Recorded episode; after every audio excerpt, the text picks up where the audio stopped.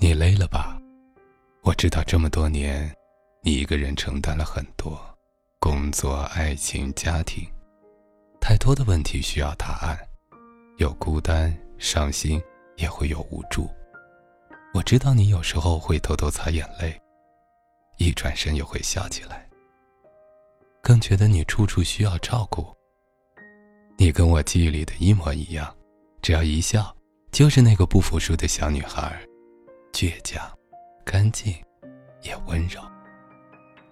我来陪伴你吧，一起说说话，难过的或者开心的，偶尔也聊点小八卦。我是谁？我是你的男闺蜜。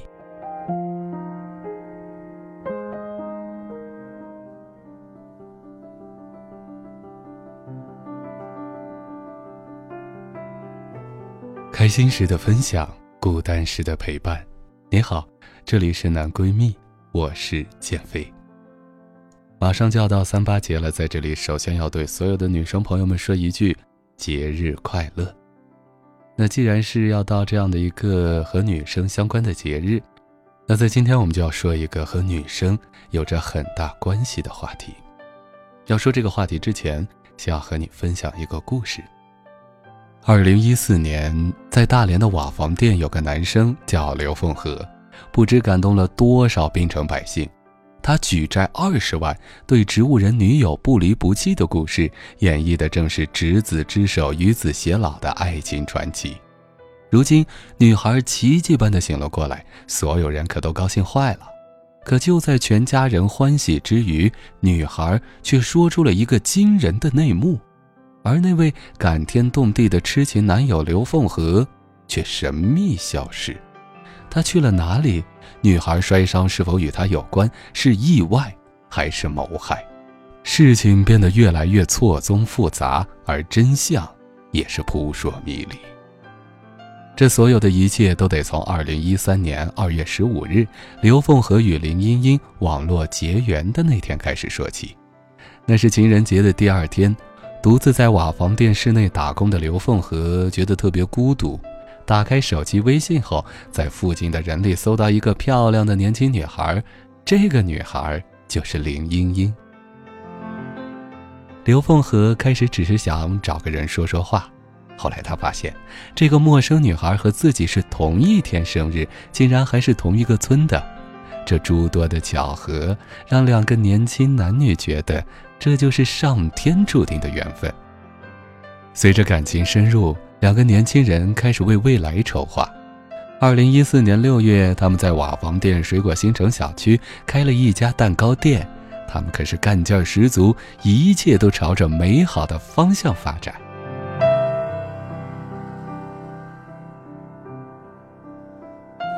直到二零一四年九月二十九日晚上八点。林树清，也就是林茵茵的父亲，接到刘凤和的电话：“爸，茵茵摔着了，现在正在医院，需要做手术，你们赶紧过来吧。”赶到医院后，刘凤和递上了一份病历单，只见上面密密麻麻写着“急重型颅脑损伤、广泛性脑挫裂伤、继发脑干损伤”等六条病症，而对于这些唯一的目击者刘凤和，则总结为意外。这些天，刘凤和每天跑着交钱换药，替女友换十次尿布，打六次饭，一遍遍的翻身按摩，用同意眨一下眼，不同意眨两下眼的方式跟躺在病床上的恋人沟通。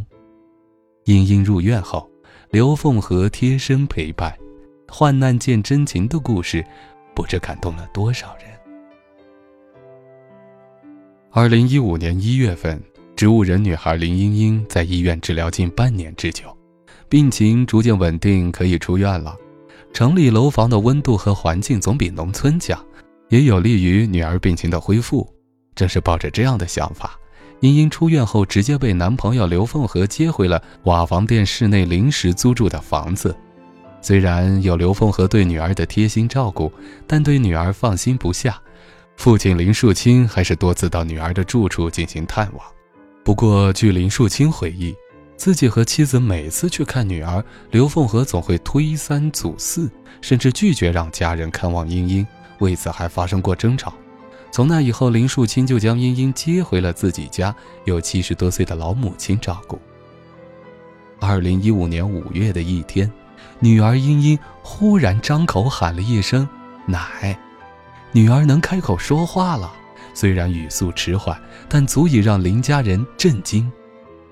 自从女儿醒过来之后，一家人总是反复的问女儿：“英英，你说实话，你这病到底是咋回事？怎么会无端摔得这么重？”自从女儿入院开始，林树清每次问刘凤和英英是如何摔伤时，刘凤和总是吞吞吐吐。医生讲过，能把头骨摔碎，最起码是从五楼掉下来的。英英病情逐渐稳定，直至出院后。刘凤和对林家人的态度十分冷淡，甚至极端，这些都让林树清困惑不已。自打女儿开口后，林树清和家人几乎每日都会重复问英英同样的问题，可家人这么一问，还不能说出整句的林英英却泪流不止。父亲就对他说：“你都死过一次了，你还怕什么呢？要勇敢面对现实。”在父亲的鼓励下。奇迹般苏醒过来的英英，道出了惊人的内幕。根据林英英回忆，二零一四年九月二十九日的上午，正因为自己一时粗心，烤坏了店里的二十多个面包，而刘凤和对此大发雷霆，抓起粗大的擀面杖，狠狠朝林英英的后脑勺打去。茵茵在林凤和的重击下应声倒地，右耳血流不止，整个人昏厥过去。刘凤和见状大惊失色，喊来了救护车。而林树清得到的消息竟是，茵茵在蛋糕店发生意外，摔倒重伤。在医院里，刘凤和对茵茵精心照料，日夜不离，甚至为茵茵倾其所有，举债二十万来挽救茵茵的性命。曾经痴情的男友，为何会对自己如此深爱的女友大打出手？在英英可以开口说话的几日里，陆续的向父亲讲述了自己的遭遇。原来刘凤和早就对他下过毒手，最早还在二零一三年九月的一天，英英在刘凤和的住处玩手机游戏，刘凤和觉得玩手机游戏很幼稚，就呵斥英英不要玩了。看英英没有及时停止，刘凤和突然起身冲上去夺过手机，一把摔在地上，并挥着拳头吓唬林英英。以后再不听我的，看我敢不敢打你！当天虽然刘凤和并没有真正动手，但第二天却又旧事重提，什么都不会，光知道玩。林英英刚一辩解，刘凤和就一拳打在她胸口。第一次遭遇家暴，林英英吓坏了，他想打电话告诉父母，却又怕他们担心。过了两天，刘凤和喝醉酒，哭着给英英道歉。林英英心软，选择了原谅。只是她没有想到，自己的原谅竟成了一次次的纵容。再后来，刘凤和稍有不顺心，就会对林英英动手。有一次，林英英被打后跑了出去，却被刘凤和撵回来，又打了一顿。还有一次，因为一件小事，林英英被打得嘴脸乌青。怕被亲人朋友看到，刘凤和让英英在宾馆住了几天，等伤情缓解后才让她回家。一开始，林英英遭遇家暴后还会反抗，后来她退缩了。她安慰自己，刘凤和除了打人，其他都挺好的，忍忍也就过去了。然而，正是她的隐忍和懦弱，悲剧终于发生了。在人前，刘凤和的痴情男友身份不知道感动了多少人，而英英说，到了没人时，刘凤和伪装的嘴脸便会现出原形，甚至不止一次恐吓早已经醒来的英英：“如果告诉家人，就灭你全家。”让英英承认是自己摔的，而不是打的。在恐惧中，林英英选择了沉默。被父亲接回家后，终于逃脱刘凤和魔掌，在家人的保护下，英英才终于说出了这一切。听到女儿的讲述，林树清和家人都流下了眼泪，既愤怒又震惊。难怪当初在医院，我女儿身上有淤青，那完全是被打出来的，而不是摔出来的。英英被接回家后，刘凤和也从未看望。前前后后仔细回忆刘凤和的种种，林树清是越想越气愤。我家五个孩子，茵茵虽然排行老大，但我却十分疼爱她，从小到大没有动手打过她。他高中毕业要出去打工，怕他吃苦，家里没钱也坚持送他去学校读书。我就是希望将来他能幸福啊！得知真相后，林树清整夜整夜睡不着觉。他决定找到刘凤和问问清楚，可此时刘凤和却早已经不知去向，连他的母亲也不知道他去了哪里。如今。林茵茵的父亲林树清已经向辖区内的派出所报警，警方已经立案追查刘凤和的下落，而茵茵已经醒来。爱情故事里，我们每个人都憧憬着王子和公主从此过上幸福生活的美好结局，可有时悲情就是这样始料不及，而我们都在等待着真相。刘凤和，你到底在哪里？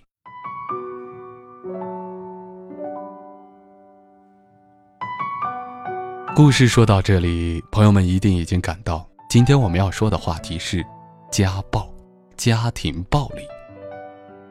许多人对于家暴最初的认识，来自于2001年播出的电视剧《不要和陌生人说话》。虽然时间已经过去了十五年，但当时剧集中对于家庭暴力伤害淋漓而直接的展现，给观众留下了极其深刻的印象。以至于一到现在，只要讨论起家暴的话题，很多人脑海中都会浮现出冯远征所饰演的外科医生安家和那种令人战栗的阴森暴虐、喜怒无常。而刚才提到的故事当中的男主人翁刘凤和和安家和有着极其相似的地方，在人前，他可能就是非常知书达理、非常优秀的这样一个男士。可是关起门来回到家里，却是极其的暴虐和残忍。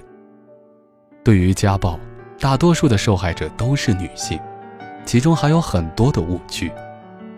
家暴并不罕见，那些令人害怕的悲惨情节就发生在你我身边。每当黄昏来临，看向万家灯火，我们内心应该有个理性的声音在说：家并非都是温暖的港湾，对一些人来说，那里犹如牢笼地狱。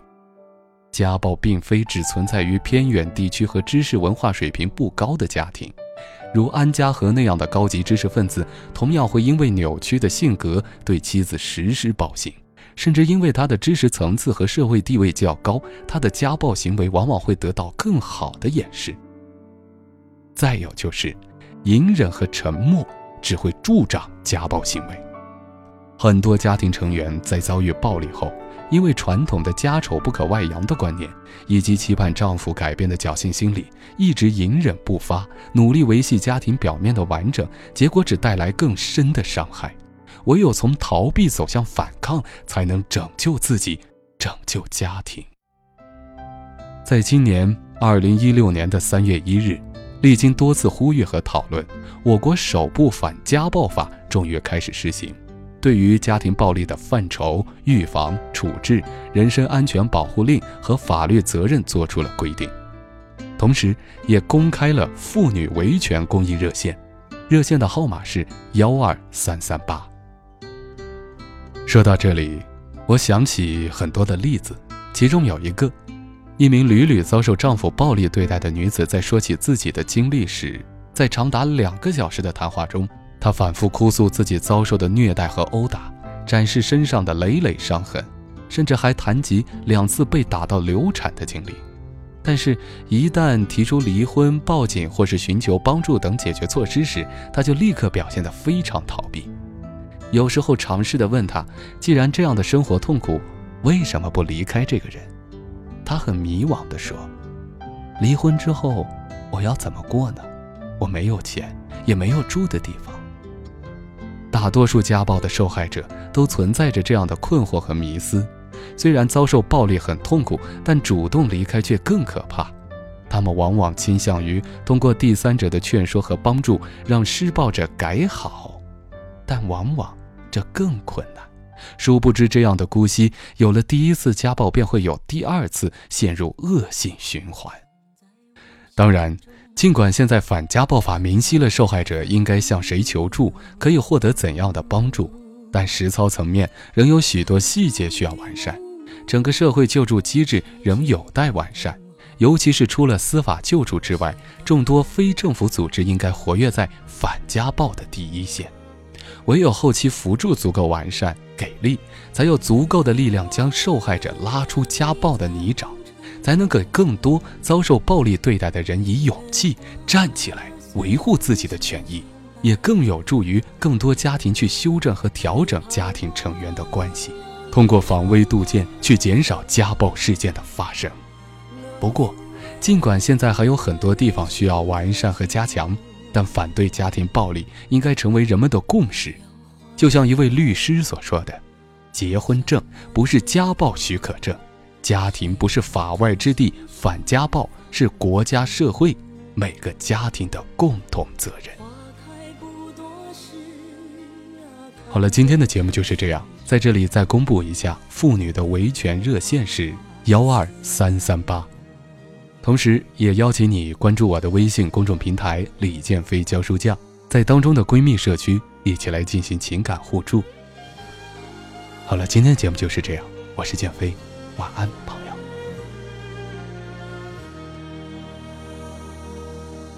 我有花一朵，长在我心中。